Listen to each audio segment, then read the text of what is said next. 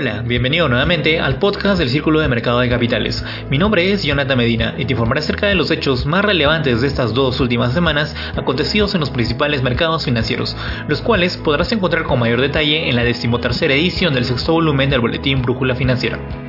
En esta oportunidad, en la sección Perú tenemos lo siguiente.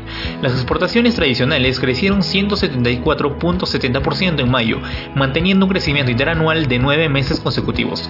Por otra parte, el BCR pone en circulación nuevos billetes de 10 y 100 soles, con motivo de rendir homenaje a personajes destacables de la historia peruana, así como nuestra flora y fauna. Asimismo, el déficit fiscal acumulado en 12 meses disminuyó a 6.40% del PBI a junio del 2021. Por otro lado, el riesgo país desciende dos puntos básicos tras la programación de Pedro Castillo como nuevo presidente del Perú. En la sesión LATAM, Ryzen, empresa brasileña, busca recaudar 1.340 millones de dólares en OPI porque existe un creciente número de inversores minoristas nacionales que invierten en acciones públicas.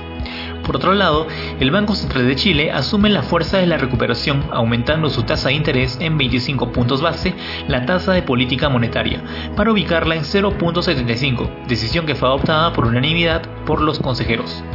Además, la producción industrial en Argentina volvió a crecer y avanzó 3% en junio, gracias al crecimiento del sector automotriz, el cual aumentó su producción en 14.5% respecto de mayo.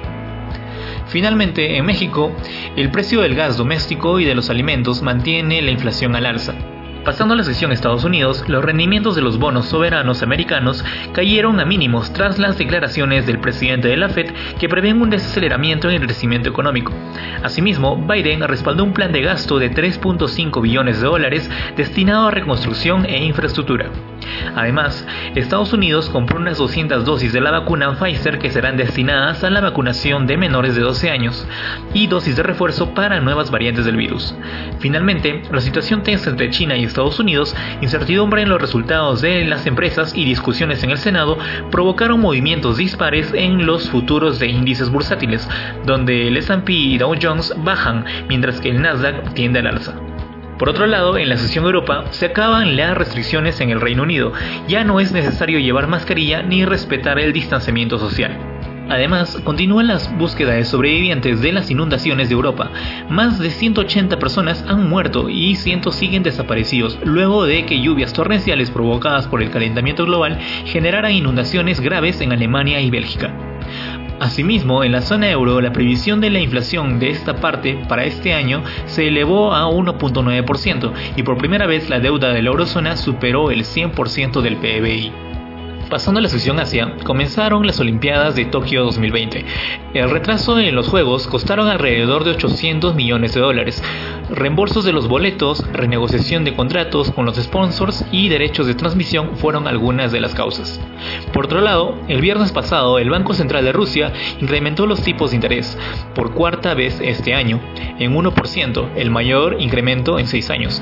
A pesar de los esfuerzos del banco, las cifras de junio muestran un incremento en la inflación de 6.5%. Adicionalmente a ello, el gobierno chino se prepara para enviar fondos de rescate por 17 mil millones de dólares a empresas paraestatales de la industria energética. Esto se debe a una serie de incumplimientos en el pago de intereses por emisión de bonos.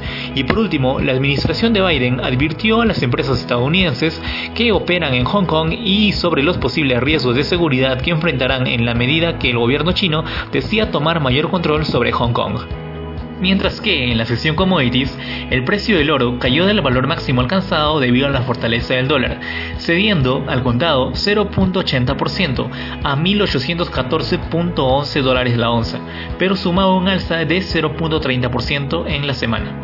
Además, los ministros de la OPEP y sus aliados, liderados por Rusia, acordaron aumentar gradualmente su producción conjunta en los próximos cinco meses, hasta llegar a 2 millones de barriles diarios adicionales a fin de año.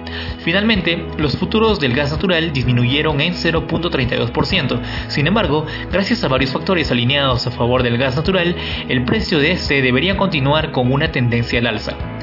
Para esta oportunidad, en la sección Cultura Financiera hablaremos acerca de los Exchange Trade Funds o ETFs, que son instrumentos financieros que invierten en un portafolio de activos buscando replicar el desempeño de un índice bursátil y que se negocian en los mercados bursátiles en tiempo real de la misma manera que cualquier otro valor cotizado. Bien, aquí acabamos por hoy. Espero que la información de las sesiones les haya sido interesante y provechosa.